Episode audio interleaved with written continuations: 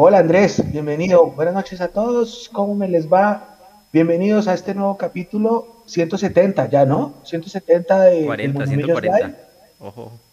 pucha, me fui 3 cuadras, 30 cuadras para el norte. 140, perdónenme, 140 del Mundo Millos Live. Eh, voy a darle las, la bienvenida a las personas conectadas. Espero que ya me manden, nos manden sus mensajes, sus saludos. Estoy con Andrés, estoy con Carlitos, el profe, estoy con Nico. Voy a dar la bienvenida primero al que está en cámara, Andrés Rey. Buenas noches, bienvenido al capítulo 140 del Mundo Medios Live. ¿Cómo está? ¿qué más? Eh, hola Carlos, hola Nico, ¿cómo están? Un saludo a todos. Eh, otra semana tranquila, otra semana de, líderes, eh, un partido muy bien jugado contra un rival que pues realmente me, me, pareció muy muy pobre lo que, lo que mostró. Eh, pero bueno, ya iremos desarrollando a lo largo de, de esta charla cómo, cómo, vimos las impresiones del partido y lo que, y lo que viene. Pero todo, todo al pelo hecho. Al pelo. Gracias por estar con nosotros. A Carlitos Martínez, profe, ¿cómo está? Buenas noches. Igualmente, buenas noches eh, y buenas noches para todos los que ya nos saludan ahí en el chat, a Nico, Andrés, Qué bueno volver a encontrarnos aquí en este Mundo Millos Live. Eh, y muy contento. Yo les decía en el, programa pasado, el jueves, les decía lo, lo estresante y, lo, lo, importante que es este partido para mí. Y pues eh, me alegra mucho que inclusive eh, teniendo un hombre menos no bajamos la guardia y pudimos marcar otro, algo que tal vez no habíamos visto hace mucho tiempo, de, de que el equipo mantuviera la jerarquía a pesar de una expulsión. Nico, allá atrás. Hace rato no estaba Nico con nosotros. Nico, buenas noches. Como que no, siempre presente, aunque no esté en el programa, siempre estoy presente. Buenas noches para todos. Eso sí, el sábado no pude ver el partido, el primer partido que no veo en mucho tiempo. Y tremendo espectáculo, hasta un perro le dio tres veces la vuelta olímpica al estadio y me lo perdí. Entonces, no, pues se vio un buen resultado en el campín. Eh, pude ver el resumen, excelente noche de Pereira que Luis Carlos Ruiz sigue generando mucho fútbol, pero ahí los dejo ustedes que vieron el partido para que sigan analizando todo lo que fue la victoria el sábado en la noche. ¿Estaría correcto decir, Nicolás, que usted no vio el partido porque estaba delinquiendo o era otro plan? Eso son falacias. Caramba, ah, pensé que iba a decir otra cosa, así como el no tiene memoria o alguna vaina así.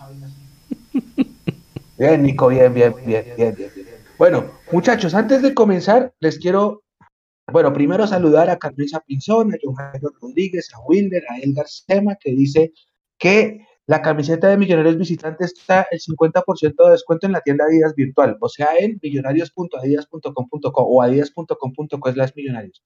Busquen ahí, Wilder está en New Jersey. Eh, John Jairo dice, algún día Mayer será nuestro técnico, pero se equivoca en tomar al valiente en este momento. Lo de Mayer va a ser un, tema interesante porque Mayer dice en la rueda de prensa que el proyecto para que año y medio. Pero el tema es que los proyectos en este balompié, aún tan largos, no siempre funcionan. Y la inmediatez del resultado te mata. Y sobre todo con hinchadas tan exigentes como la nuestra, como la del Cali, de pronto la de Nacional. Mire cómo está Juan Cruz Real, ¿no? Que hoy estaban eh, debatiendo la continuidad. No sé si siguió o no, ustedes no sé si vieron noticias, pero como Junior celebró su cumpleaños perdiendo, con el Once Caldas que también está invicto, ojo con ese equipo, entonces estaba en duda la continuidad de Cruz Real, así que, quién sabe. Miguel pregunta que para cuándo sin libreto, sin libreto en teoría es el miércoles, aprovecho para mandarle un abrazo de feliz cumpleaños a Salom Herrera, compañero nuestro de sin libreto, hoy está cumpliendo años, no sé cuántos, pero está cumpliendo años hoy. Eh, ahí Leo le, escribió un post bien bonito en Twitter, Así que posiblemente, y salvo alguna eventualidad, creo, Nico, ¿cierto? Tendremos el sin libreto el miércoles, ¿sí o no? Porque llevamos dos semanas. ¿Cierto? Exacto, el primer sin libreto no se pudo, el segundo no se pudo por el partido de, de Fortaleza que se cruzaba.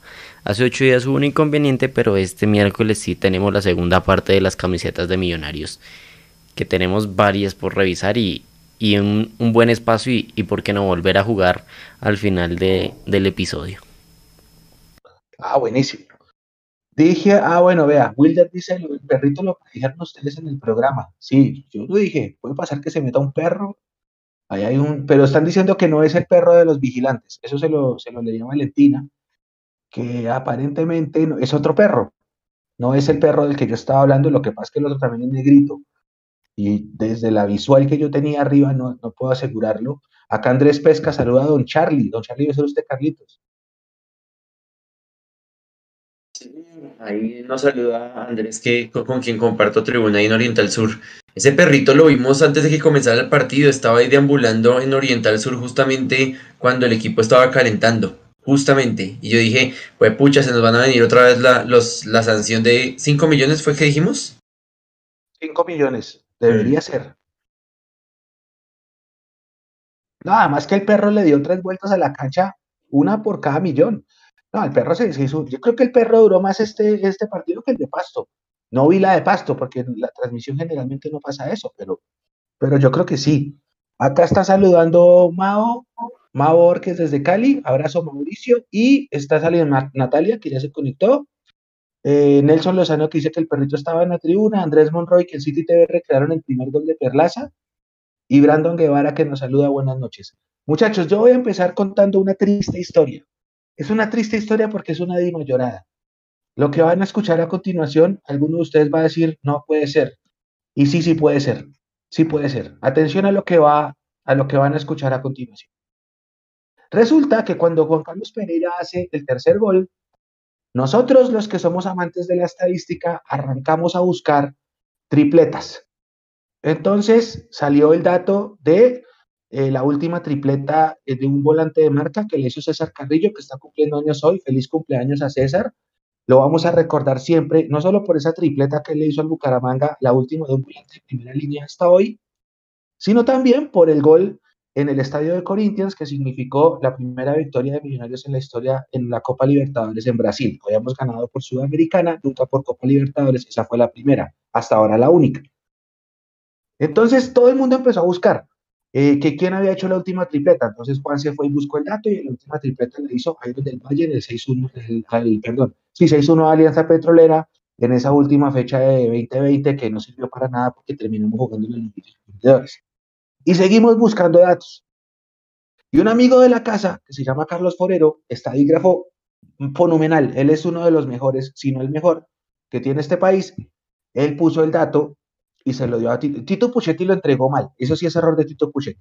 Tito Puchetti se puso a decir que en toda la historia del clásico histórico, porque a mí no me gusta decir de clásico añejo y me rehuso a decir de clásico añejo, que en toda la historia del clásico histórico de Millonarios Cali era la primera vez que un jugador había hecho tres goles. Entonces yo me fui a los archivos y busqué, y no, resulta que los jugadores del Cali nos han hecho ocho veces de a tres. El último fue Rafael Santos Borré en ese 5-1 de Palma Seca. Pero de Millonarios, el dato que votó Carlitos era que ningún jugador había hecho tres goles. Y arrancó la polémica.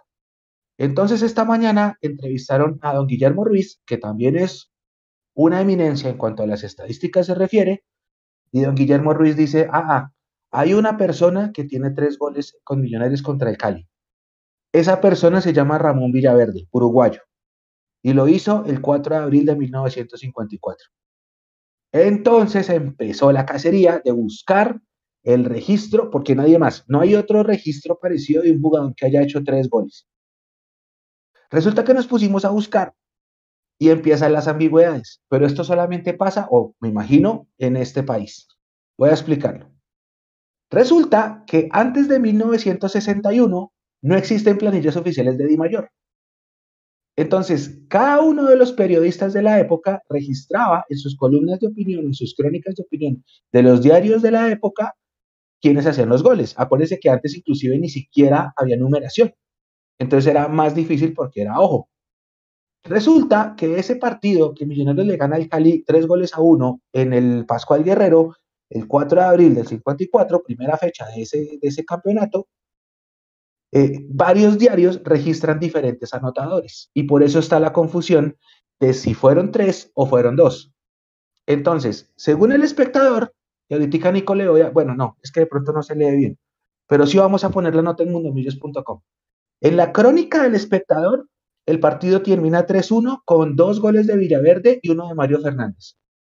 En la crónica del diario El Tiempo, el partido dice, los dos primeros fueron de, Ramón Villaverde y en el tercero dice de Ramón Villaverde y Mario Fernández. O sea, no se sabe, no es claro quién lo hizo.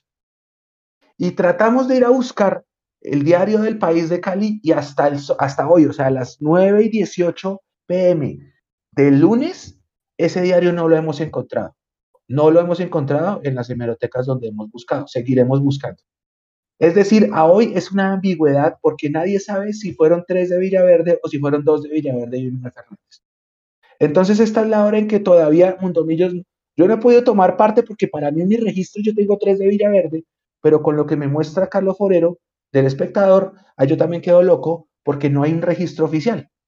Entonces no es seguro si Pereira es el primero que marca tres o si es el segundo, dependiendo de ese partido de Ramón Villaverde. Eso aclara un poquito, más o menos, lo que sucedió con la estadística que se empezó a filtrar desde las redes sociales, desde las redes sociales y en la transmisión propia, creo que la dijo Tito Puchetti, de si esta es la primera vez que un jugador de Millonarios le mete tres goles al Cali en un solo partido.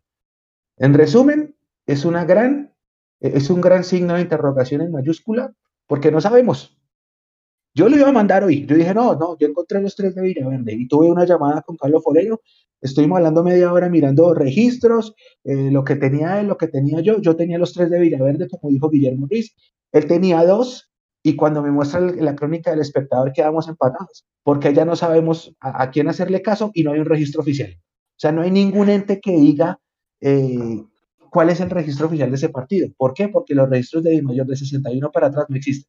Eso se quemó y nunca se recuperó. Entonces hay que creerle a lo que diga cada uno de los periódicos. Vamos a seguir buscando a ver si encontramos el desempate. ¿Cómo les parece, compañeros? Me pone a dudar de las estadísticas que existen.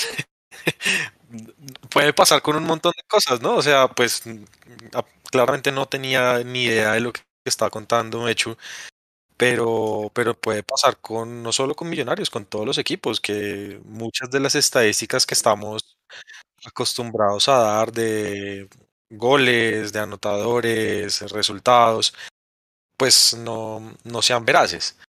Em, por, pues yo creo que toca seguir buscando si se encuentra algo más. Eh, por ahora quedémonos con la idea que, que, fue el, uruguayo que, que, mencionó, yo, yo le creo. Y, y si no, pues la vivimos.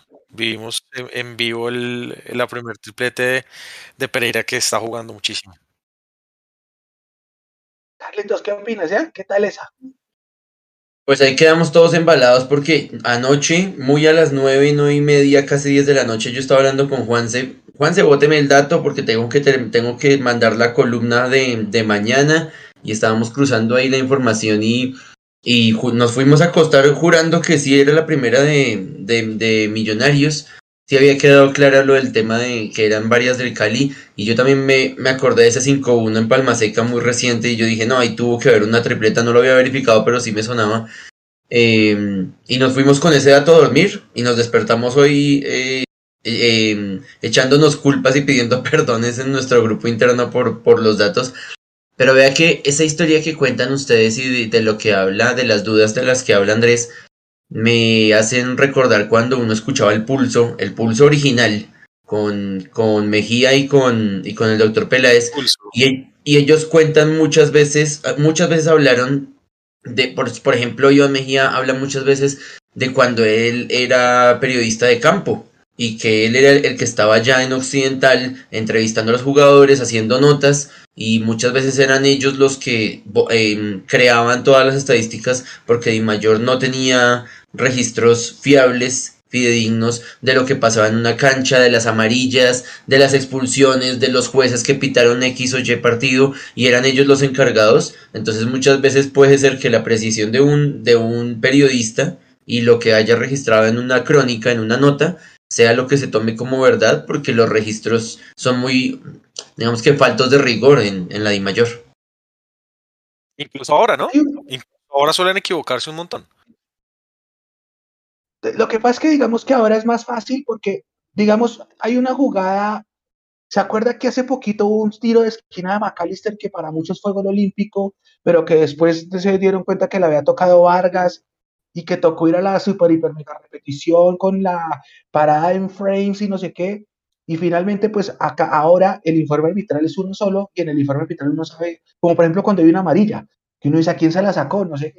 No, después sale un informe arbitral, el miércoles sale un boletín, entonces ya uno sabe a quién le, a quién le asociaron la tarjeta, quién hizo el gol, si es autogol, todo eso, ya es más fácil.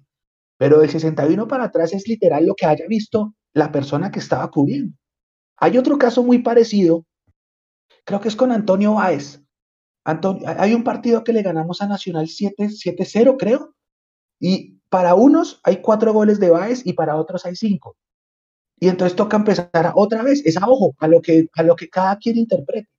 Y claro, como Guillermo Ruiz lleva un montón de años escribiendo libros, mucha gente se ha apegado a lo que escribe don Guillermo Ruiz.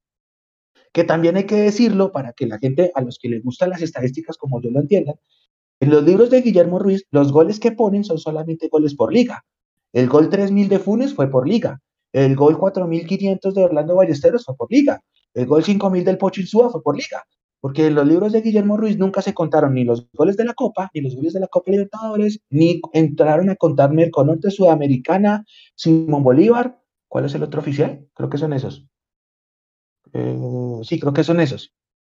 Y la puntuación, la está, no, él no cuenta en los sistemas de campeonato como puntuaban, por ejemplo, que en los 90 a finales si había un empate se iba a penales, o que en el 89 se implementaron una cosa que se llamaba Copa Colombia, que si uno ganaba un partido y, y empataba el otro, sumaba, eh, no sumaba tres puntos, sino, sino dos, una cosa así. Entonces hay un, hay un montón de esquemas de puntuación que eso cambia. Entonces, por eso hay cosas que uno tiene que ver a ojo y hay cosas en las que yo puedo tener una versión, Forero puede tener otra, que inclusive yo hablo mucho con él y le digo, venga, ¿usted qué tiene este día? Ta, ta, ta, ta, ta. ¿Por qué? Porque simplemente es lo que hayan dicho los diarios, porque no hay un dictamen oficial como tal. Entonces, habrá que ver, o no sé si, si, en esos casos mi mayor se pronuncie, que es muy difícil porque no hay un registro oficial, o si se pega de lo que, de lo que dice Guillermo Ruiz, porque lo ha dicho Guillermo Ruiz durante tantos años de vida. Pero en este caso hay una, una crónica en el espectador, una crónica en el tiempo, no tenemos la del país de Cali que la estamos buscando, y está lo que, lo que tiene él, que él tiene dos de Villaverde, y lo que tenía yo, que yo estaba de acuerdo con Guillermo Ruiz. Ahí quedamos en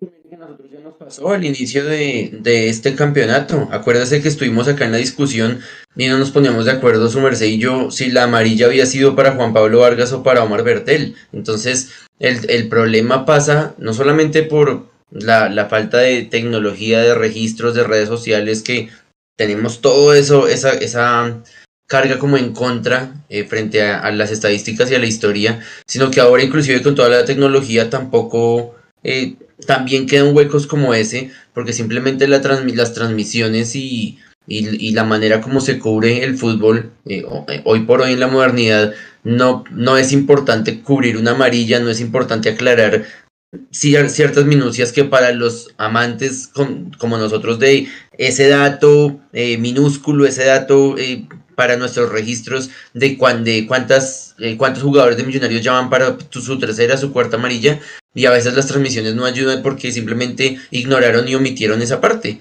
Y hasta y nos tocó esperar hasta el miércoles para salir de dudas y dijimos, ah, la amarilla es para Juan Pablo Vargas. Y yo sigo convencido que yo vi que el árbitro se la sacó fue a, Bertel. Pero pues así es que toca con el, con el periódico del día siguiente, porque simplemente no hay seriedad en, ese, en, esas pautas. Yo también me quedé con esa duda en ese momento. Yo cuando fue la tarjeta, yo también le dije, yo la vi para Bertel. Y cuando salió el boletín, Omar Bertel no aparecía en la lista. Entonces, ¿qué hace uno? Se mete a la crónica, le da delete, borra ese nombre, actualizar y no pasó nada. Pero porque, bueno, afortunadamente tenemos ahora sí una fuente oficial en donde se puede ver si fue autogol, si fue amarilla, si fue roja, cuánta fecha. A todas estas la gente preguntaba, a Rosales le van a dar solamente una fecha, porque fue doble amarilla. Yo no creo que le vayan a poner más de una fecha a Ricardo Rosales. Y a la gente que también pregunta, ahí me aferré al, reglamento. Eh, porque es que hoy, hoy convocaron a Samuel Asprilla, que debutó el pasado sábado, entonces hoy sale convocado a Microcito con selección sub-20. Entonces la gente de una, uy, bueno, menos mal, eso habilita Rosales. A Bertel parece que le dan alta médica esta semana, Dios mediante. Yo imagino que el viernes habrá rueda de prensa. Pero entonces, eh, está, está, Bertel vuelve, está Rosales expulsado, Alba está ahí a la espera, esperando a ver qué pasa. Veremos en estos cuatro días cómo nos va hasta el siguiente live. Eh, Rosales está out por esa fecha. Eh, y, y, y, ah, bueno, entonces está la convocatoria de Asprilla. Que Asprilla jugó seis minutos y obviamente pues ya va a estar trabajando con la selección sub-20 de mañana al 19. Y entonces empezaron a decir, no, buenísimo porque es que lo habilita. No lo habilita. No lo habilita. Les voy a explicar por qué. Por acá yo tengo el reglamento. Por acá yo tengo el reglamento. Muestra, a ver. A ver. A ver, espéreme. A ver.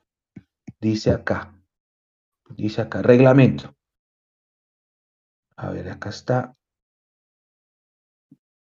Convocatoria. Acá está. El, el siguiente desarrolla el literal O del artículo 21 del CDU de la FCF que consagra un beneficio especial para los clubes afiliados que tengan jugadores concentrados en selección nacional de mayores, perteneciente a una asociación miembro de FIFA y durante ese lapso se van afectados con suspensión de jugadores. La norma está referida a cualquier selección nacional de mayores, a la selección Colombia sub-20, preolímpica u olímpica, siendo necesario advertir que para la efectividad de esta concesión deben ocurrir los siguientes presupuestos. Uno, el jugador se haya inscrito oficialmente en Di Mayor con el club solicitante. Ahí se rompe la regla porque Samuel Estrella no está inscrito. Samuel Estrella está inscrito como jugador sub-20 y por eso puede jugar. Pero como no está inscrito en la planilla o no está en la lista que se ve hoy en la página de la Di Mayor, no habilita a nadie para jugar. En este caso a Rosales, que es el que está suspendido. Dos, el beneficio no opera en caso de convocatoria de jugadores previstos en el artículo 32. El artículo 32 es el que habla de que se pueden los clubes utilizar a su nómina sub-20, la que está inscrita en el torneo de la Federación Colombiana de Fútbol. En este caso, Asprilla está inscrito como jugador de ese torneo y por eso Asprilla no habilita a Ricardo Rosales. Por consiguiente, Ricardo Rosales tiene que poner su fecha de sanción este fin de semana en Río Negro contra las Águilas Doradas, partido que va el domingo y que ¿Ustedes van a viajar, compañeros? Carlito, no, Andrés. No, es que el, tema de la feria y todo tiene esos, y, el puente mismo tiene esos tiquetes brutales. Sí, está terrible. Está terrible. Eh, igual, entiendo que ya van a, a, soltar a Alba de, lo de la lesión, o sea, que, podría estar. Creo que ahorita el, el, el, equipo ha sido un poquito más juicioso con el tema médico ya por lo menos reportan un, un, un, poco más lo que tienen los jugadores y leía que, que, lo más seguro es que Alba esté, que Cataño también esté y, y, que van a ver esta semana la evolución de Bertel, que creo que son los que están en departamento médico. Si vuelve Alba, pues que pague su, su suspensión sin problema eh, Rosales. Una lástima porque creo que se vio en, en, el jugador como la frustración de me dieron los minutos y, me voy expulsado, se, se notó muchísimo. Eh, lástima, pero pues bueno, ahí está, ahí está Alba también, creo que va, va a volver y va a jugar en, en, en Río Negro. Otra de las cosas, Carlitos, que también hay que tocar la historia, es, resulta que si usted se mete a la página de la Di Mayor, de la cual nosotros tomamos el pantallazo en la que pusimos la publicación, aparece Millonarios primero en la reclasificación. Y segundo Tolima con los mismos puntos. ¿Qué es lo que pasa? Resulta que Di Mayor tiene la tabla organizada por una cosa que se llama puntos por partido. Entonces, como Tolima jugaba más partidos que Millonarios, tiene menos puntos por partido que nosotros y por eso aparece Millos primero y ellos segundo. A la gente hay que aclararle porque a José Jaime Pérez, allá en Antioquia, un abrazo grande, el escritor de varios libros de Millos. Jaime me, abordó esta mañana y me dijo, Echu, es que es la primera vez que estamos arriba en las tres tablas. Y le dije, no, no, no, no. Estamos primeros en la tabla del descenso, estamos primeros en la finalización, pero si el torneo termina hoy, el cupo de la Copa Libertadores se lo lleva el Tolima. Porque resulta que en, el reglamento de la liga, el primer ítem de diferencia de gol no es ese puntos por partido que tiene Di Mayor allá, sino es la diferencia de gol. Entonces, en la vida real, Millonarios es segundo en la reclasificación.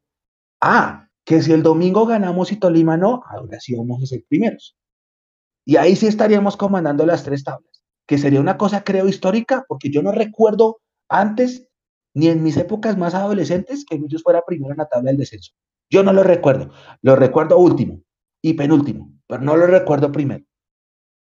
Así que sería histórico que si llega a pasar el domingo, quedemos primeros en las tres tablas y fuera de eso ganemos por primera vez el domingo. Eso para la gente que lo tenga en cuenta, todavía no está, eh, todavía no está eh, eh, la reclasificación, falta ese pedacito, pero vamos bien. Y, obviamente yo lo decía por interno, compañeros, y si se lo dejo a ustedes para que lo debatamos. Yo estoy sintiendo que el campeonato, este campeonato está más nivelado por lo bajo que el anterior.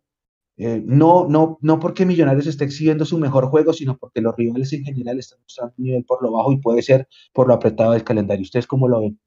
Yo creo que es tema de agotamiento, Mecho. Es que no es, no es solamente el nivel del fútbol colombiano en general, que se traduce y se puede justificar desde la Copa Sudamericana, la Copa Libertadores, la, superioridad económica y deportiva en Argentina y en Brasil.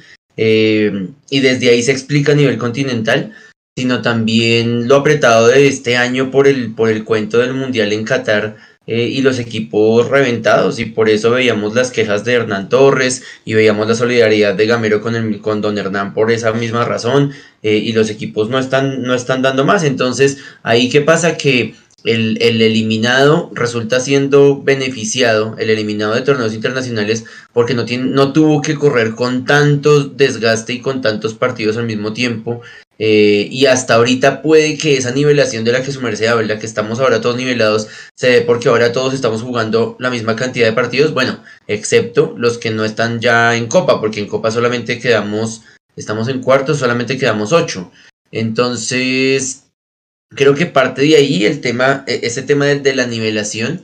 Eh, y bueno, habrá que esperar. Ojalá que Millonarios le, alcance la gasolina. Y con respecto a la Copa, precisamente por lo que usted mencionaba de que por qué en la Di Mayor aparecemos primeros, por, recuerden que por eso explicábamos la localía, la no localía en el partido de vuelta contra Fortaleza. Porque precisamente nos gana el, la localía para el partido de vuelta por número de partidos jugados y número de puntos eh, alcanzados en todas las fases donde se premia al que juega desde la fase 1. Entonces desde ahí viene como esa política de, número de partidos jugados y número, relación puntos con número de partidos en, en esas tablas de la Di Mayor. ¿Usted qué opina, Andrés? Yo creo que eso es un factor. El, tema del, del, desgaste es uno de los, de los factores y creo que el que le está pegando más es por supuesto al Tolima, porque ese equipo está en este momento de 13. Y cuando ese equipo hace muchos años no, no bajaba de los, de, los 8 y siempre peleaba, pero sabemos que es porque continuó, nunca paró. Y, aparte, pues lo golearon en, en, Brasil y ese equipo pues está, está reventado. Si uno mira la tabla de, de posiciones en este momento, los 8 de los que jugaron el cierre del cuadrangular pasado, sea el cuadrangular A o sea el cuadrangular B, está, eh, está Millonarios, está Junior y está Nacional, creo. No, el resto no, no me suenan de los, de los que mm, del resto que, que aparecen ahí. Pero si fuera por un tema de agotamiento, pues digamos que eso también influiría mucho en, en, en, estos tres equipos que están ahí. Y también en el caso de Millonarios, que Millonarios también jugó un gran número de partidos, jugó dos menos que, que Nacional, por ejemplo, y ahí está, ahí está peleando. Yo creo que también ha sido un, tema coyuntural en los equipos, como en situaciones muy particulares. El Tolima, lo que, lo que hemos hablado, eh, Nacional, todo el tema de eh, su interna con Giovanni Moreno, con el disgusto con el técnico, y aún así ese equipo caído ya va séptimo. Eh, el Junior ayer también es, un equipo rarísimo, a veces juega bien, a veces juega mal, pero es súper irregular. Y, pues los otros que también suelen ahí estar peleando, miren, el América tiene partidos muy malos y, no, no, ha arrancado. Santa Fe ahí va, eh, va como de cuarto, quinto. Pero, pero yo creo que son, son temas como, como, como muy coyunturales de cada uno de esos rivales a los que denominamos como, como fuertes, que hacen que se vea de pronto como han perdido, que, que, el torneo es un poquito más, más parejo y también ver, por ejemplo, al Unión que el semestre pasado terminó colero y ahorita está segundo y haciendo un campañón, digamos que da también como esa sensación que el torneo es mucho más, mucho, mucho más parejo. Falta ver, falta ver cómo, cómo se desarrolla. Esto, pues finalmente siempre lo hemos dicho, arrancar así, pues está bien, pero lo, importante es el, el, cierre del, del, torneo. Y creo que va a llegar un momento también, precisamente como lo decía el profe, en que la cantidad de partidos que están, afana, que están empujando para acabar antes del Mundial va a terminar reventando a todos los equipos, porque si Tolima es uno de los que tiene más nómina y está toteado, seguramente va a pasar con el, con el resto porque se les va a sumar también Copa y, y pues los partidos de liga van a ser miércoles, domingo, entonces creo que en algún momento eso va a poder pasar y el mensaje también va para que empecemos a aprovechar ese, este momento y demos ese primer paso de clasificar lo más pronto posible o sumemos la mayor cantidad de puntos lo más pronto posible. Sí, voy a saludar, perdón, es que acá tengo por interno, yo, yo tenía el chat abierto, pero era el chat de YouTube, ya voy a saludar a la gente, pero a la gente en Facebook está Iván, que pregunta que si yo voy para Río Negro, con el favor de Dios, sí. Hay una alternativa, Carlos Andrés, si se quieren eh, adaptar. Estamos en Feria de Flores, ¿no? Por eso los tiquetes están muy costosos. Pero como el partido es domingo y el lunes es festivo, la posibilidad de volver por tierra está. Es un viaje largo. Eh, las dos últimas horas entrando a Bogotá por billeta se complican un poco, pero la posibilidad está y seguramente mucha gente se va a ir por tierra a Medellín. A Río Negro, pues no vamos a entrar a Medellín. A Río Negro para, para ver el partido del domingo. Iván Barrera, gracias, el saludo. Eh, lo mismo dice César, eh, que dice, Ah, perdón, perdón. Diego Mejía dice, desde Don Matías Antioquia presente, estoy esperando el domingo con para ver en vivo. A la gente en Antioquia, que obviamente no pueden ir contra Nacional, pero pues al partido de Río Negro, al partido de Envigado generalmente va. A ellos un mensaje grande. A José Luis, a José Agustín Rodríguez, que dice buenas noches, a Mirella, buenas noches, Dios los bendiga, Dios te bendiga a ti también, a Elena, que dice, ¿qué saben de lo, del lateral izquierdo que están mirando los directivos? ¿Ustedes saben algo del tema? No y no. Lo que analizamos hace un par de programas, debe ser él, el, el, el, el, el macedonio. Dice Andy, buenas noches, ¿qué se sabe de la camiseta de visitante? Se supone que salía a la venta esta semana. Ya se acabó la primera semana de agosto, sí. Se supone que salía a la venta en la primera semana de agosto. Lo mismo con la titular con el logo de Andina, porque eh, eh, la semana pasada me escribieron hecho, ¿dónde se consigue esta? Esta no es andina, esta no es pensar que yo no. Eh, hecho, ¿dónde se consigue la camiseta? No, que es que tengo unos familiares que se van del país. Y les dije, no, pues si no están las tiendas, vayan y busquen en los autos de Adidas, porque posiblemente como el cambio de patrocinador, ya esta no la pueden vender. Entonces la nueva no está, no, todavía no está en lote y por eso está también agotada. Entonces toca esperar. Yo imagino que cuando salgan los visitantes saldrán los dos en combo a la venta. Y mucha gente si quiere eh, comprarse esta misma con el logo de Andina, porque como está lo del Stacy Malibu, que el sombrero es nuevo, es la misma camiseta, pero como cambio de patrocinio la quieren también tener. Entonces me imagino. Yo se la vi un hincha, yo se la vi un hincha en el estadio el sábado. No, yo se la vi un hincha que está en cámara acá con nosotros. Pero pues es que esos superpoderes no los tengo yo. Sí, entonces a mí sí me toca como la gente esperar a que salgan las tiendas. ¿Eh? No, lo, lo eh, la hincha que la camiseta tenía sus particularidades. A la gente no le debería sorprender el tema de la camiseta porque las camisetas de Iguarán, Cerve y Gameros debían salir para el cumpleaños de Millonarios. Y la camiseta, el, el, el, uniforme principal azul sí se tenía que cambiar ahorita a mitad de año y hubo un problema con Adidas. Entonces, pues los retrasos con la segunda camiseta pues son más que lógicos. Cuando estrenaron la, camiseta, la segunda camiseta oficial ahorita, que es, que es la gris, por ahora todavía es la gris, como en septiembre, ¿no? También se corrió un montón, que el, equipo alcanza a jugar con esa segunda camiseta y salió a la venta como hasta septiembre u, octubre, cuando la estrenaron, ¿se acuerda? No, la camiseta gris, acuérdese que se estrenó en un partido en Zipa, que le ganamos al, día del regreso de Fernando Uribe. Se estrenó, se estrenó Millonarios jugó con esa camiseta, pero para la venta para la, para la gente salió como hasta septiembre u octubre porque esa fue la segunda vez que yo recuerde que Millos jugó con camisa alterna de local. La primera vez fue por allá en el 79 contra el Tolima que jugamos de blanco. Porque acá no pasa eso que en ¿se acuerda que en Argentina cuando Boca jugaba con Rosario Central aprovechaba y jugaba con su pleno visitante? Eso también era marketing y le dejaba a Rosario Central jugar con su pleno original. Entonces jugaba Boca con la camisa blanca y todo el mundo, uy, pues chévere, ver la camiseta. Bueno, acá nunca pasaba, creo que es la segunda vez ese día sí, pues porque se lanzaba la, la visitante. César dice, desde Huasca con Dinamarca, vamos Millos. Y por acá nos dice, en el 2017 Millos le metió 5-1 al Cali me parece que Iron del Valle hizo 3. No. No, hizo 2. Hizo 2. Y también nos dice que el gol 4000 por liga lo hizo Villarreal, sí, por liga. Tengo que ponerme en la tarea y prometo, prometo hacerlo, eh, de entregar las cifras de cuáles son los goles pico eh, contando todos los torneos. Y así hacemos un paralelo de cuáles son por liga y cuáles son en Navidad, la historia, en toda la historia. Lo prometo. Queda guardado el podcast para que la gente lo escuche. Yo suelo cumplir mis promesas, me demoro tres años, pero las cumplo. Eh, dice acá Juan Carlos Contreras, está cerca. Con la ida de Vargas al Mundial se necesita otro jugador. Me, imagino que se refiere al lateral izquierdo, ¿no? Ah, sí, claro, cuando preguntaron por el lateral izquierdo que está buscando Millos, a eso se refiere Juan. Sí, sí, sí, sí, que está cerca. Oscar Camacho dice Grande Mundo Millos. Fernando Pineda dice, eh, los directivos hacen solo contrataciones para vender y no para ganar títulos. Que nunca se vaya Gamero, por lo menos con lo que tenga intenta siempre ganar. Y seamos sinceros que nunca habíamos hecho campañas tan buenas como las que hemos hecho con Gamero.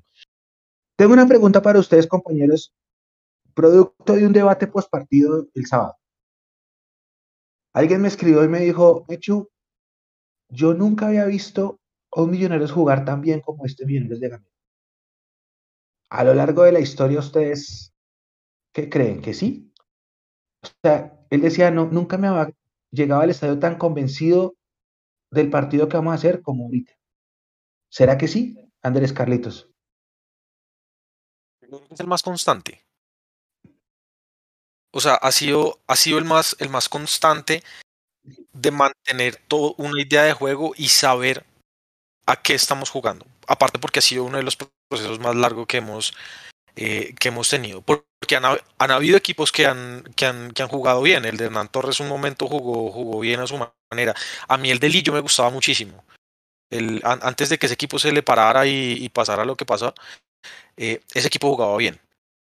Em, pero, pero no, lo hablábamos creo que también un poco la, la, el, programa pasado, el lunes pasado, no han sido equipos constantes. En cambio, Gamero, digamos como haciendo la salvedad del, del pedacito de, de 2020 que, que, arrancó muy flojo, eh, este equipo se ha mantenido, se ha mantenido jugando bien, jugando igual en, en cualquier cancha, mostrando una idea y, y ha sido, para, para mi modo de ver, el, el, más constante. ¿Usted qué opina, Carlitos? Pues es que yo estoy con Andrés en, en esa de, de, la continuidad. Y si un proceso lo aguantan durante tanto tiempo, pues es inevitable. Bueno, debería ser inevitable que rindiera sus frutos. Y por eso también vemos un equipazo con, con Hernán Torres. Hernán Torres ya lleva un montón de, de, de campeonatos con, con el Tolima. Y ahí es donde se ven las, las, las consecuencias positivas de cuando a un técnico se le da continuidad a pesar de los procesos. Pero con todo y todo, yo tengo que decir que no es el mejor Millonarios que yo he visto. Que es un Millonarios aplicado, que es un Millonarios juicioso, que, pero también es un Millonarios que le cuesta mucho. Eh, siento que en, en, los partidos que se nos complican, como los que con los que comenzamos este, esta liga y con los que terminamos la liga pasada, le falta mucha convicción, le falta eh, e, ese, esa, esa palabra que nosotros a veces eh, gastamos tanto como es la mística, que yo se la vi, se la vi siempre al, al equipo del pro Fernán Torres. Y yo decía, estos pelados son obreros, juegan bien, marcan goles, pero además tienen la, la convicción y el convencimiento de que pueden salir campeones. Eh, yo me atrevería a decir que el, el, de, el de 2012 de Hernán Torres es el mejor que yo he visto.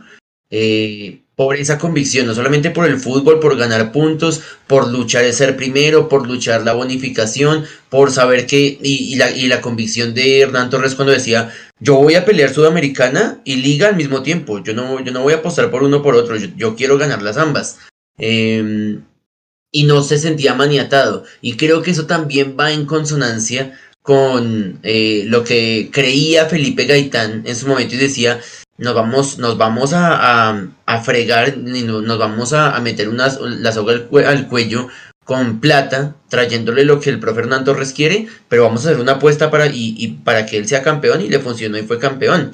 Entonces la diferencia es que Gamero es un señor técnico que hace, alguien, alguien lo, usted lo mencionó ahorita en el, en el chat, hace maravillas con poquito y por eso se ven, se, se vale mucho más el trabajo del técnico. Eh, pero yo creo que Millonarios aún no es como, por lo menos esta versión, aunque, sea, aunque es efectiva, que finalmente es lo que queremos y queremos ser campeones, no es el mejor que yo he visto. Acá está saludando Caro Caro Bellojín dice, buenas noches chicos, buenos y saluda a, Carlitos, dice Charlie Olita. Eh, aquí dice César que le gustaba el equipo del 94.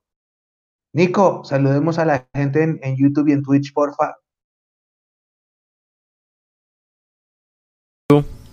Saludemos a los que están a, Saludemos a los que están aquí en, en, YouTube. Ahí ya está en pantalla el chat. A Julián Marín dice: El problema con Torres fue que no le siguieron invirtiendo al equipo. Solo la llegada de Montero pero el resto las lesiones acabaron ese proceso. A Mao Orques le gustaba mucho Juan Manuel Lillo. Julián Marín dice es el campeón sin corona. Héctor Cubillos nos saluda desde Nueva Zelanda. Un abrazo para Héctor. Dice para mí sí es el mejor que juega y tengo 38 años. Natalia Martínez aquí conectada muy activa hoy el, día de hoy. Mechu y el profe mojan la garganta para responder ese comentario. Y el pocillo de Mundomillos, la banda de Mundomillos. Leandro. Me dijeron, que tomara, me dijeron que es que tomara café caliente eh, para, para, mejorar la voz. ¿Qué? Pucha, me he tomado como 20 tintos y. Mm, mm. toca es meter la aguardiente. Eso, toca que dejen el like ahí por, por la voz de Mechu de hoy. Julián Marín, saludos al Mechu. Se esos hinchas que le mandan buena onda al equipo. Kevin Fernando Castillo, conectado. Héctor Cubillos, Mao es otra vez. Orígenes Colección, la camiseta de Prince. Andrés Felipe Pesca, Natalia Martínez, Joe Edinson, la liga colombiana es así, es así muy pareja. ¿A ustedes les parece que la liga colombiana es muy pareja? Lenny Fabián dice saludos, profe. y que el once está jugando bien, dice Natalia Martínez. El once, Caldas está jugando muy bien. Eche el ojo a ese equipo que tampoco ha perdido. Y juega, es, rendido, sí. A ver, le Y Iron, Iron es el goleador del torneo ahorita. Estábamos haciendo la previa del partido contra el Unión Magdalena y estábamos analizando los rivales que habían enfrentado. Yo le dije, le sacó un buen resultado al Once Caldas y el Once Caldas con el Medellín están jugando muy bien, échenle ojo. Yo les, yo les dije en ese momento, ese Once Caldas está bravo, ese Once Caldas está jugando bien. la diferencia que tiene Once Caldas con, con el Medellín y por ejemplo con bueno, no, por ejemplo, con el Medellín es el técnico. Medellín es un equipo que tiene buenos nombres, pero David González está en su primera experiencia, eso puede pesar. Eh, Once Caldas tiene a, un técnico que sabe mucho. A él yo lo, admiro mucho porque de un, es un tipo que juega mucho a lo gamero, que le gusta jugar así, a hacer presión alta, eh, a jugar en el bloque adelantado y a tener posición. Son estilos parecidos. Tengan cuidado con ese Caldas. Yo creo, yo creo que, el, yo creo que el, el, Unión Magdalena se va a caer eventualmente. Veremos si le alcanza para salvar la categoría. Pues yo sé que de aquí a noviembre ya no va a ser favorito. Pero échenle ojo a ese Once Caldas. Pero si es, si es, si es un torneo parejo, Andrés, Carlitos. Lo bajo. Es, es un torneo parejo por lo bajo. Lo, lo, que, mm, lo que decía hace un momento. Nacional hace un una fecha, dos fechas estaba como en el puesto 15, ya va séptimo. Eh, Santa Fe también. Ayer le ganó al Pereira y ya se volvió a, a trepar. Nos puede pasar que perdamos dos partidos seguidos y ya no estemos de primeros y no estemos de noveno, una cosa así. Eh, entonces es, es, nivelado, yo creo que, que, por lo bajo, y, y, eso explica mucho pues cómo nos va, que lo, lo, lo hemos hablado también varias veces, que al, al ser un nivel bajo afuera no competimos. Y, y, pues aparte de todas las diferencias económicas que existan, que claramente marcan la diferencia en solo el nivel futbolístico con nuestros pares, digámoslo así, un, un Ecuador, eh, no sé, incluso un Paraguay nos ganan. Yo creo que es muy, muy bajo el, nivel. Carlitos, es que yo creo que afuera juegan más rápido. Eso de entrada. No le, entiendo a qué se refiere, En cuanto al estilo de juego, ahora lo que mencionamos de Ecuador y Paraguay, ese fútbol es más rápido. O sea, en el partido con Emelec yo lo vi un poquito. Emelec era un equipo que tocaba, pero llegaba más rápido. Y nosotros a veces acá jugamos muy lento. Y, eso hace, y los, los árbitros paran los partidos por cualquier cosa. Entonces, eh, el tipo va a sacar de banda y, empieza a mover el balón. Se Y la pelota se va a un saque de arco y el arquero saca una maca y se siente. Entonces, este fútbol es lento, entonces a veces, tal, vez eso, eso pega mucho, ¿no? Pero no le vaya, no diga eso en voz alta delante de Julián, porque entonces dice que le estamos pegando al, al ídolo. Porque así juega. Juegan a darle vuelta, juegan a buscarlo por un lado, buscarlo por el otro, no se puede, paciencia, hasta Ginás, hasta Vargas, hasta Montero, paciencia, la de lado.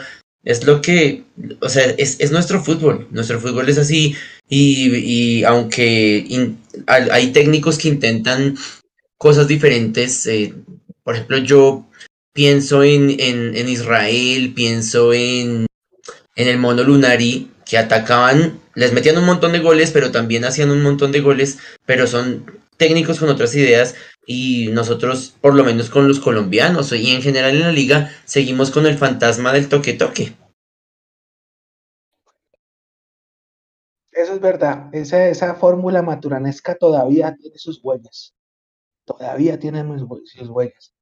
Eh, oiga, que miren esto, Carolina, es que jugó en naranja con dos halls negros, pero los halls negros son para otra cosa. No, esa, esas ideas me preocupan un poco. Oiga, Carlitos, mire que tengo, tengo una anécdota ahora que usted hablaba del equipo de Hernán. Imagínese que la semana pasada se cumplieron 10 años de mi primer viaje internacional, que fue justamente el de Intigas, que era el segundo partido de Hernán Torres con Millonarios. Le habíamos ganado el clásico a Santa Fe con el gol de Watson, que salió expulsado. Entonces, yo viajé, eh, viajé a, Perú, ese, eh, viajé solo. La, historia de ese viaje es que yo nunca había viajado solo a ninguna parte, me daba miedo, yo como que tenía ese, ese, trauma de que uno siempre tenía que ir acompañado, no sé qué, y ese día me aventuré, me fui solo, y, y fue maravilloso porque aprendí muchas cosas de ese viaje, yo casi siempre ahora voy solo. Entonces resulta que está, es, el día anterior al partido, Millonarios llegó a Ayacucho y, bueno, lo voy a contar. Allá, en Ayacucho recibieron a Millonarios con una, era una papayera, les entregaron flores a los jugadores. Eh, el alcalde del pueblo fue a recibir al plantel, porque era el primer partido internacional de la historia en esa ciudad. Entonces el alcalde del pueblo fue, les entregaron honores al presidente Gaitán, al técnico, eh, una maravilla, una maravilla. Eh, les, tenían como un conjunto de música andina que estaban ahí tocando su, música como eh, típica de allá. Eh, y en la tarde de ese día el equipo entrenó en el estadio, tuvo una sesión de entrenamiento a la que la prensa podía ir. Y esa fue, y lo voy a confesar, la primera vez que yo fui a cubrir un entrenamiento de millonarios, porque yo antes de eso, yo solamente escribía columnas de opinión o noticias, pero yo no hacía reportería. Y yo me fui, pues obviamente los colegas peruanos a mí me recibieron súper bien. Y Gabriel, ¿cómo estás? ¿Dónde te vas a quedar? No sé qué. Ven, eh, acompáñanos, este, eh, hay una sesión de entrenamiento, podemos ir, no sé qué. Eh, yo ese día salí en, nunca había, o sea, salí en radio peruana hablando de millonario, no sé qué. Después del, del, sí, sí, Camilo, el partido del que yo salí en Fox. después del entrenamiento, el profe Hernán dejó una serie de rueda de prensa chiquitica a los medios peruanos. Y entonces él, habló un rato, no sé qué, Después de la, de la, entrevista, ojo a esto, para, para potenciar la teoría de Carlitos, ojo a esto. Después de la entrevista, el partido va a ser un jueves, el jueves 2 de agosto, y Millos jugaba el domingo 5 en Neiva. Entonces le dije, profe, le voy a contar una historia. Millos lleva 11 años sin ganar en Neiva. Y Hernán Torres me dice, ah, sí, Y le dije, sí, profe, la última vez fue un 3-1 Carlos Castro de noche. Y me dice, listo. Le dijo, me dijo flaco, me decía flaco, todavía me dice flaco porque yo en esa época era flaco. Después me engordé y bueno, eso no es tema. Me dice flaco, ¿usted ir el domingo a Neiva? Le dije, sí, señor. Nos vemos allá. Ganamos 4-0. Eso habla de la mística que tiene ese equipo. Usted en la vida se imaginaba que Millonarios iba a meter 4 a Neiva en ese, en ese calor, pues. Y ganamos 4 a 0. Y después, obviamente, me lo volví a encontrar y me dijo, ¿cuánto era que llevábamos sin Neiva? No, no, sí, señor, sí, ya. No le digo nada, profe. Mira, pero es, lo que hace Cartagena. Ese equipo ganó en Cartagena. Cartagena, sí. Una locura. Una locura. Sí, ese equipo tenía, ese equipo tenía su cuento. Ese equipo tenía su cuento y, y llegó bien armado. Se notaba como, como desde el inicio buenas cosas. Aparte, levantarse de una eliminación, levantarse de, de un partido catastrófico en Madrid. Eh, no, ese equipo tenía su cuento. Ese equipo definitivamente. Esa victoria, esa victoria de Millonarios después del, del, partido en, en Madrid eh, contra el Junior también fue vital. Porque contra el Junior fue ganar, ganarle a, uno de los favoritos y decir, no crean que porque nos fue mal en un amistoso nos vamos a, tirar la toalla y nos vamos a caer eh, moralmente. Eh, y también, y por ejemplo en ese mismo torneo también le empatamos un partido durísimo a Nacional en el Atanasio. Es, es que son, ese, ese semestre, yo sentía, eh, miren, ese semestre yo no era abonado. Yo, ese fue la, esa fue la primera vez que yo me aboné, en ese 2012. Pero yo no era abonado del campeonato. Cuando Millonarios logra el punto con, con, el, con el gol, los dos goles de tiro libre de Tancredi y de y de y de Leticiano Mosquera en, en Tunja, y logra ya asegurar ese punto invisible, yo dije, carajo, yo me tengo que abonar porque Millonarios va a salir campeón. Y esa convicción de Millonarios va a salir campeón y me tengo que abonar, no la sentí ni con el profe Russo, ni con el profe Lunari. Eh, ilusión, claro, y, me hubiera encantado que el profe Lunari saliera campeón, a quien más que él que lo mereciera. Eh, con el profe Israel, que se veían cosas chéveres, bueno, después ese partido horrible contra Junior. Eh, pero esa seguridad de yo decir, le voy a meter ciento, creo que me costó 128 mil pesos ese abono. Si tengo que comprar ese abono porque si no lo compro me voy a quedar sin boleta para, la final y Millonarios va a pasar a la final y va a ser campeón. Esa convicción yo no la he vuelto a sentir. Yo la sentí en 2017. Yo lo sentí. Yo lo sentí. Lo sentía cuando, o sea, acuérdense, muchachos, eh, en esa época los comandos querían, eh, pues ahí fue que perdieron la tribuna.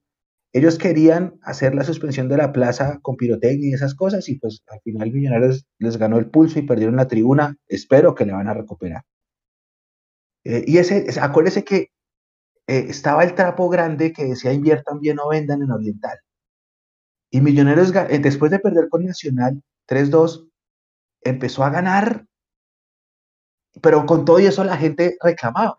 Que hay un partido que Iron hace un gol y, mira a la gente y les hace así como, ¿qué pasa? Yo ahí sí sentí la mística. Yo sentí que, que, ese era el año. Con Pinto no lo sentí. Con, el equipo de Pinto, yo, esa, esa aura, esa sensación, yo no la sentí. Ni con, Gamero en la final, Mechu, ni con Gamero en la final contra Tolima, tampoco. Andrés, ¿usted sintió esos palpitos? poquito en el de 2017. Recuerdo mucho un partido en Tuluá, que creo que hace gol Maxi Núñez, que también era, era una plaza difícil y ahí creo que veníamos como en una seguidilla de partidos y no sé por qué en ese momento yo dije como, bueno, vamos a ver, vamos a ver y, hay que meterle mucha más fe a este equipo. Pucha, yo sí, yo sí sentía muchas cosas cuando, cuando quedamos con, con Tolima, la verdad. Eh, yo, yo sí sentía que íbamos a quedar campeón, por eso me dio tan duro haber perdido ese, ese, ese partido con, con Tolima, no sé.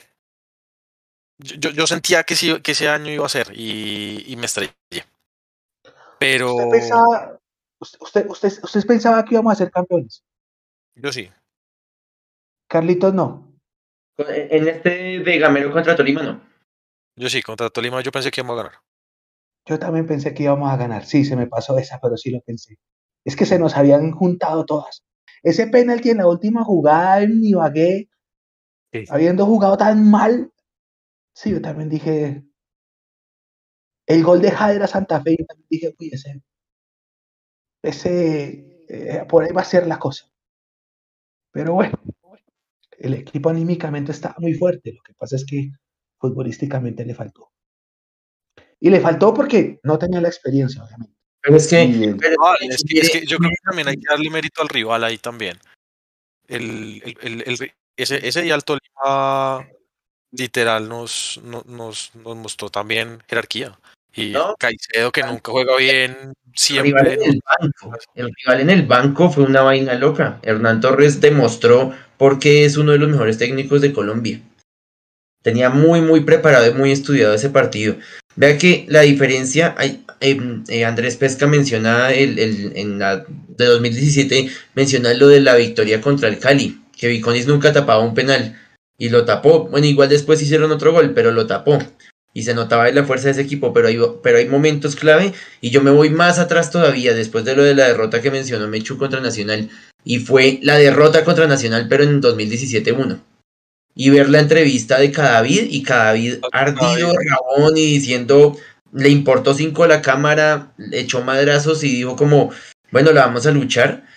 Y después cuando cuentan que en el, en el partido, cuando clasificamos a la final, todos felices porque habíamos clasificado y, y el profe ruso emberracado y diciendo, ¿por qué el penal lo cobró Iron del Valle y no lo cobró eh, Andrés Felipe Cadavid si él es el, el de los penales? Ustedes están pensando en sacar al goleador del campeonato. Ustedes no están pensando en, ser campeón y esa mentalidad es la que nos va a joder. Y, es, y, eso los, pellizcó. Dijo, hermano, vamos es para arriba, pero como colectivo, no como con, individualidades. Ya me se me ha olvidado esa anécdota, sí, es verdad. Como la regañada que les metió en el entretiempo de, de la final, porque estamos jugando muy mal. Supremamente nerviosos nos estaba pegando el ambiente, el escenario, y en el segundo tiempo la actitud mejor. Mire esta, a ver, se la dejo. Si el Tolima fuera tricampeón, le admito que nos ganó bien, pero fue un chimbazo, dice Julián Marín. ¿Usted qué opina, Carlitos? Bueno, pues es su perspectiva. Él también dice que, que Tolima se, se mm, que se, que, como es, que es lo que dice literalmente que se, se enchochó, dice él que fue pura suerte. es otra cosa. Enchonchar es otra cosa y ahora que están hablando de halls negros es mejor decir enchonchar, que son verbos distintos. Me preocupa que, vean esto Carolina y Natalia Martínez que están que hablan del halls negro, entonces. Pero no, es enchonchar. Pero eh, yo, yo digo, Andrés. Pues Julián, dice que es, Julián dice que es pura suerte, pero yo la verdad, yo veía ese equipo bien parado como aplicado, no arrollador, pero lo veía aplicado. Y mi sensación del, del gol de Dani es un gol de suerte. Ese sí fue un gol de suerte, el, el gol de, de, Dani Ruiz. Eh, pero Millonarios no era no estaba arrasando en el partido y Tolima estaba bien juiciosito parado. Y cuando llega el segundo gol de Caicedo y le dan la vuelta, yo digo, y todavía quedan como que, como unos 25 minutos por ahí. Y yo decía, nah, con este segundo gol ya yo me sentí derrotado a pesar de que quedaba un montón de tiempo. Y era, y era, por los cambios. era simplemente por el orden. Es que el orden, eh, Hernán Torres dice, muevo las fichas, me acomodo acá y, de, y este equipo no me lo van a remontar Suerte de la que habla Julián, suerte que el, que, el árbitro nos hubiera pitado ese penal en el último minuto, porque para mí era penal, inclusive pudo haber sido penal perfectamente, hubiéramos empatado, nos vamos a penales y vamos y no sabríamos saber qué, qué hubiera pasado. Eso era suerte, pero es que no podemos hablar de, de esas cosas cuando perdonamos un penal en el último minuto en Ibagué. Eso no se hace en una final. A ver, Andrés, yo tampoco creo que sea suerte. Ese equipo no supo jugar muy bien la final. Ese equipo nunca se desesperó cuando hicimos el, el, gol. Ese equipo entró a su camerino, salió con buena actitud y tuvo como 15, 20 minutos muy buenos. Y eso le bastó para, para darnos la vuelta y, y, quedar campeones. Porque después de esos 20 minutos le tiró toda la presión a Millonarios y ese equipo de pelados de millonarios no supo responder. Y me acuerdo que ese partido, igual, me, pasó lo mismo que el profe. faltaban como 15 minutos, pero uno veía el equipo y no se veía por dónde, no se veía por dónde y no se veía un tipo que se pusiera eh, la 10, se, llevara el equipo al hombro para, sacarlo, para sacarlos campeones. Entonces yo no creo que fue cuestión de suerte, ese equipo no la supo jugar y, ahí nos demostró que seguir jugando finales de manera recurrente influye al momento de, de afrontarlos porque Tolima ya había peleado muchas más finales que nosotros, Hernán Torres ya había peleado varias finales con varios equipos, en cambio este equipo no, y, y ahí nos, nos pasaron por encima y pues perdimos. Exacto. Yo, yo siento que el gol de Ruiz fue un accidente. Yo siento que ese partido completo lo jugamos muy nerviosos. Creo que el equipo se afectó con tanta hinchada alrededor del estadio alentándolo. Obviamente era un equipo inexperto y pesó. Y creo que el Tolima nos ganó muy bien. Nos jugó mejor los dos partidos. Tuvo, tuvo el, el, el, el, plus de que nos remontó. En una final no te pueden remontar, y menos de local. Que fue lo que le hizo después el Cali al Tolima en el segundo semestre. Pero, pero el Tolima nos ganó muy bien esa final. Lo que le hizo Nacional ahorita, Igual. Ajá. Tal cual. Entonces, para mí, sí, yo creo que el Tolima nos ganó muy bien. Ambas de local ellos. Como que el peso de, de, de, de, o sea, la presión de celebrar en su casa con su gente les terminó jugando en contra en estas dos finales y tal vez eso fue un factor que les quitó también presión a ellos al momento de enfrentarnos a nosotros en esa final y cuando se la ganaron a Nacional allá en el Atanasio. Porque allá la, la, la responsabilidad y el, y el, digamos que la presión la tenía el local. Y eso lo aprovechó muy bien el, el, el Tolima. Pero, repito, son, son cosas que uno va, o, o, que el equipo va a ir aprendiendo en la medida que las dispute, que dispute las finales. De lo contrario, pues nos van a seguir pasando ese tipo de cosas. Sí, es cierto. Ahora mire esta pregunta, antes de irnos. A ver, Carlitos y Andrés. ¿Cómo sintieron la mística ustedes en 2011 finalización, 2014 Lillo, 2015 Lunari y 2016 Israel?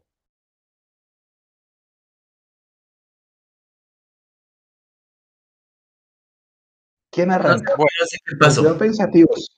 Yo estoy, estoy, estoy echando memoria porque muy pocas personas sabrán el verdadero chisme y lo que realmente pasó en ese 2011 con todo el run run que hay pero yo no entiendo cómo un equipo elimina a Junior en Copa un mes antes y un mes después se deja dar vuelta a un 3-0. Y, y, yo nunca, yo no lo sé, no tengo la, la, respuesta, pero algo tuvo que pasar. Y, y cuando hay cosas extrafutbolísticas que, que se sobreponen a la, a la mística de la que pregunta el, el oyente, el televidente, eh, es muy difícil. Con Lillo, pues todo el mundo le echa la culpa a Dairo, que porque el goleador se emborrachó y no sé qué, creo que fue esa de 2014, ¿no? Lo que, que le dicen a, a, Lillo. Eh, no sé, a mí, a mí me parece que dependíamos mucho, vuelvo y digo, vuelvo y repito, dependíamos mucho de las individualidades. Lo de Israel tampoco lo puedo explicar. No sé cómo un partido maravilloso con Junior se nos va en el último segundo con, con Vladimir. Y Lunari, eh, yo creo que así como en 2000, eh, en 2021, pesa la inexperiencia de los jugadores, siento yo que con Lunari pesa la inexperiencia del técnico. Con todo y que para mí es un, yo eh, quiero muchísimo a, al Mono Lunari, pero siento que él le trasladó esa inexperiencia a los jugadores eh, y no supieron eh, manejar esos penales ni ese partido en, en Palma Seca. Andrés, Yo- ¿qué crees? Yo creo que en 2011 fue más mérito de Junior. No, no conozco temas, digamos, como, lo, lo extrafutbolístico, si, si lo hubo o no. Pero yo creo que ese Junior nos jugó muy bien ese partido y nunca se dio por, nunca dio por perdida la llave a pesar del marcador del, del, del 3-0 acá. Y porque también el Junior suele tener la medida. Y, y eso no, no, digamos que no lo digo yo, lo, lo, lo dijo en algún momento el propio Viera. Que, a Millonarios también, o sea, como que le tenía la medida para, para, para jugarlo. Y, y, pues bueno, digamos que jugamos muy mal eh, ese, ese partido allá en, en, Barranquilla. Es increíble que yo todavía no me explico como un tipo como Sichero que mide dos metros se dejó ganar un cabezazo por Vladimir Hernández que mide metro y medio. Todavía no, no, no sé, no sé, individualidades también momentos de desconcentración. El de el de Lillo, o sea, ese equipo dependía mucho de Dairo Moreno. Muchísimo. Ese Dairo Moreno empujaba solito a ese equipo. Y, y claramente la, la, actitud del tipo y yo, yo creo que Lillo tuvo exceso de confianza con ciertos jugadores o con, con el equipo, por ejemplo, con el hecho de no concentrarlo, lo que llevó a que el tipo desconociera mucho las realidades de, de, los jugadores que, que, no tienen la disciplina de lo que les estaba acostumbrado en Europa. Y eso terminó pasando en una instancia con un tipo que pues demostró que ahí le importaba muy, muy, muy poquito el equipo. Eh, y yo ahí siento que, que sí la ausencia de, de, de Airo, o sea, la ausencia no, no física, sino como, como mental o en, o en su 100%, pesó, pesó para, para, para, que, nos, para que nos sacaran. Eh, bueno, el de, el de Israel es un partido rarísimo. Ese, ese partido yo me acuerdo la, la, ilusión que tenía, el empuje que estaba, que, que, que tenían los, los hinchas por todo lo, lo, lo, lo, que pasó. Creo que fue el partido de, Manga, ¿cierto? El, de, el, el, el, gran partido de Manga que, que nunca más volvió a jugar en, en, en, su vida, así como ese partido. Y, y se nos, nos desconcentramos y se nos escapa. Eso, es que es, es, es, muy difícil, es muy difícil explicar qué pasó también en ese partido, más allá de que se desconcentraron porque la vieron tan cerca que se asustaron, vieron tan cerca la orilla que se asustaron. Y no, y el de Lunari sí estoy de acuerdo, sí estoy de acuerdo con el, con el profe. A pesar de tener tipos de mucha experiencia, siempre faltaba algo del técnico, siempre, o sea, no, un, equipo no siempre tiene que atacar y, eso creo que quedó la, la, la reflexión de lo de Lunari porque al, al, final nos ganó un equipo del Cali de pelados. O sea, de pelados con un zorro viejo de, de técnico. Cosa contraria que pasaba en Millonarios, que tenían jugadores de mucha experiencia, pero un técnico que no tenía tanta. Y hay ese tipo de pulsos, pues lo, perdemos, hay que tener ese complemento. Son, uf, bueno, qué, qué, qué, maravilla recordar esos partidos. Duele un poquito, pero qué maravilla. Y qué maravilla, por ejemplo, que gracias a ustedes podamos tener estos espacios, porque si ustedes se dan cuenta, Nico, ¿cuánto llevamos de programa? Imagínense. Y se nos fue rapidito una hora hablando, recordando cosas, analizando cosas, y por eso a mí me encanta hacer estos programas con ustedes, porque es lo que yo siempre digo. A mí sentarme con mis amigos a hablar de ellos es lo que más me gusta en este mundo, en donde uno puede desahogar mil cosas, como acaba de desahogar Andrés, como lo acaba de desahogar Carlos, recordar otras tantas, analizar otras. Pero nos tenemos que ir, nos vamos a encontrar nuevamente el jueves en este live y el miércoles, Dios mediante, en el Sin Libreto. Yo del 2011 yo tenía una mala espina porque empezó a llover durísimo por toda Bogotá, ¿se acuerdan? A las 6 de la tarde llovía durísimo. Entonces, para cuando yo llegué a donde íbamos a ver el partido, íbamos perdiendo 1-0 y ese, el aguacero a mí me dio una mala espina. Y yo sentía, sentía en el ambiente que algo iba a pasar. Fue terrible. El día de 2016 fue terrible, ustedes tienen razón, nos asustamos, nos, morimos de éxito, como decía un ex jefe mío estábamos tan bien en el partido que nos asustamos, ¿no? Como que los mismos jugadores no creyeron que estaba pasando lo que estaba pasando, remontar un 2-0 abajo y un 3-0 abajo, porque estábamos 1-0 en Bogotá. Y, y como que ni, ni, ellos mismos se creyeron el cuento y afectados. Y lo de Lillo es tal cual, se dependía demasiado de Airo en lo futbolístico y en lo anímico. Y Lillo cometió el error de no concentrar, de europeizar el equipo y creo que eso le terminó pegando. Eh, pero bueno, eso, eso es bonito de, recordarlo. Eh, ojalá las historias de Gamero que también han pasado por eso, por inexperiencia, por no creernos el cuento, por errores puntuales, en algún momento tienen que empezar a parar y este semestre se pinta como si fuera eh, la oportunidad perfecta porque yo insisto, el campeonato está nivelado por lo bajo y Millos tiene que aprovechar su momentum con respecto a los rivales que vienen caídos. Tolima perdió dos fichas clave, perdió a Ramírez, perdió a Plata, ah, perdió al arquero también.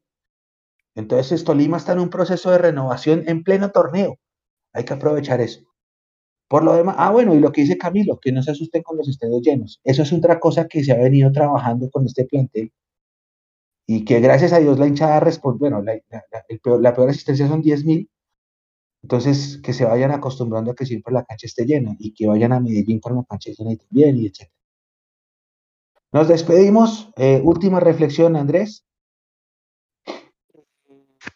Recordar es, es vivir y ojalá también recordemos esta temporada de Gamero en unos años y, y, hablemos de un, título o algo. Yo siempre trato de mandarle mucha energía positiva a, todos los momentos, independientemente que sea la fecha 1, la fecha 5, la fecha 20. Eh, creo que eso es parte de, la fe del hincha, del, del, amor por este equipo. Y, y nada, todos estos partidos también creo que nos dejan la lección que hay que seguir jugando las finales, hay que seguir disputando estas instancias para lograr eh, objetivos y estamos más cerca, estamos más cerca. Yo, yo soy, soy optimista, no siento la mística, eso sí, en este momento, ¿para qué voy a decir mentiras? No la siento, pero ojalá más adelante la sintamos, no sé, vamos bien, vamos bien. Carlitos. Antes de la reflexión, eh, un saludo para toda la gente que estuvo ahí conectada, estuvieron muy activos opinando con todos estos recuerdos de, de, las campañas anteriores. Para Mao, si quiere escríbame por interno y le cuento cómo hacemos con la, con la camiseta del, del nuevo patrocinador. Eh, y la reflexión de todo estas, este recuento que hemos hecho me lleva a pensar, Mechu, que con Lunari yo sí sentí mística cuando usted y yo nos encontramos en Occidental y nos dimos un abrazo brutal cuando le ganamos a, Santa Fe 3-1. Y nos veíamos, yo nunca voy a Occidental, nunca jamás voy, y a ese, y a ese fui, y como que nos encontramos y fue como en medio de un mar de hinchas de Santa Fe nos se encuentran dos dos, dos manes que se conocen hace un montón de tiempo y como carajo, lo ganamos y nos dimos un abrazo muy fuerte y yo decía como tiene que ser el año y, y quién mejor que que Lunari que minutos antes se había tirado en ese pasto, se había vuelto nada celebrando como, como un jugador más. Eh, ahí, ahí yo me alcancé a contagiar de mística y bueno, la inexperiencia pasó. Eh, y siento ahorita que la verdad la mística, para, ahorita con, con, la conclusión de Andrés, yo siento que ahorita la mística no se necesita. Yo creo que se necesita más convicción de que nosotros en un, en un torneo tan parejo por lo bajo, nosotros podemos sobresalir con un poquito de esfuerzo, un poquito de, de, de, ser aplicados eh, y que no hayan cosas extrafutbolísticas como en 2019. Eh, y ya, y ya es justo, ya es justo y, y, es justo también con el profe Gamero, no es justo que el profe Gamero siga en Millonarios sin un título. Ese, ese clásico, uy, fue pucha. Ese clásico fue hermoso. Ese, si no hubiera existido el 17 de diciembre, ese era el mejor clásico de mi vida. Uy, bajo la lluvia, empapados. Claro, no. No, ese clásico fue maravilloso. Marcelita, un pedacito chiquitico lleno de hinchas con ese torneo que o salías tú, caballo, no. Buenísimo. Me yo me acuerdo que después de ese abrazo, Carlitos, yo me fui a la rueda de prensa y después de la rueda de prensa, pues Santa Fe, después de la rueda de prensa fue el sorteo. Obviamente Santa Fe no estaba en la película, eliminados. Y, y sale Win haciendo la transmisión de cómo estaba el ambiente y pasa Nicolás García y nos abrazamos. Nicolás García, acuérdense que la gente no lo quería y pasa Nicolás García y se ve en cámara ese abrazo así, o sea, los eliminamos, o sea, maravilloso, ¿no? Ese clásico, ese clásico fue una cosa loca. Eh, wow. Bueno, Nico, las últimas antes de irnos.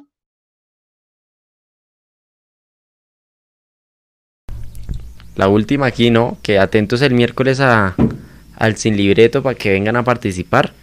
Si, si no vieron si no pusieron su foto de su mejor camiseta en Twitter, que pusimos un, un tweet para que pusieran su mejor camiseta, están a tiempo para que lo hagan, para que salga su camiseta en vivo el próximo miércoles y sigan conectados, atentos a nuestras redes sociales con toda la información y, y que dejen su me gusta ahí por, por la voz del Mechu y, apoyen mucho a, a, Mundomillos. En este momento en Facebook les va a salir eh, un botón para los que se quieran suscribir y, y apoyar un poco más a Mundomillos, ya que vieron que los viajes que se vienen no son fáciles por precios, por, por transporte, por todo. Es una forma más de apoyarnos para que sea. Y en, en YouTube tienen el super chat. Así que sigan apoyándonos. Nosotros les seguiremos trayendo la mejor información. Y nos vemos en las próximas transmisiones y contenido en nuestras redes sociales. Incluyendo los viajes de las divisiones menores. Que ahí este fin de semana estuvimos en, Santander y en Pie cuesta. Sí, estuvo buena esa eh. transmisión. ¿De quién, quién llevó tanto ruido a, a ese partido? La porra del Real Santander. Los, los chicos, me imagino los familiares o los amigos de los jugadores eran los que estaban en esas. Estaba bueno el ambiente. Sí, sí, sí, sí, casi no puedo. Por eso estoy así, por culpa de esa papayera que se, que se armó en esos y por el aire acondicionado. Pero bueno. Eh, oigan, mañana, en la mañana, fotos de la CONE del partido contra el Cali. Si estuvieron ahí posando la lente de la CONE, mañana lo ven. Eh, miércoles es sin libreto.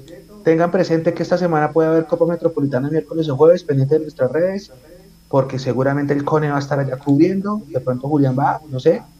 Eh, jueves hay el 141 de live y el fin de semana tendremos inferiores y domingo Águilas Millonarios. Ojalá podamos ganar. Obviamente hay mucho más que profundizar el jueves. Nosotros nos despedimos. A Carlitos, muchas gracias. A Andrés, muchas gracias. A Nico, allá atrás, muchas gracias. Y a ustedes, la comunidad de Mundo Millos, muchísimas gracias. Nos encontramos en cualquier momento. No se despeguen, como siempre les digo. Y gracias por el aguante que nos hacen siempre. Un abrazo de parte de todo este equipo de trabajo que trabaja por y para ustedes. Y a ustedes, gracias, Carlitos, Andrés, Nico, porque a mí me encanta hablar de mi equipo con mis amigos. Me encanta, me encanta. Gracias. Un abrazo. Chao.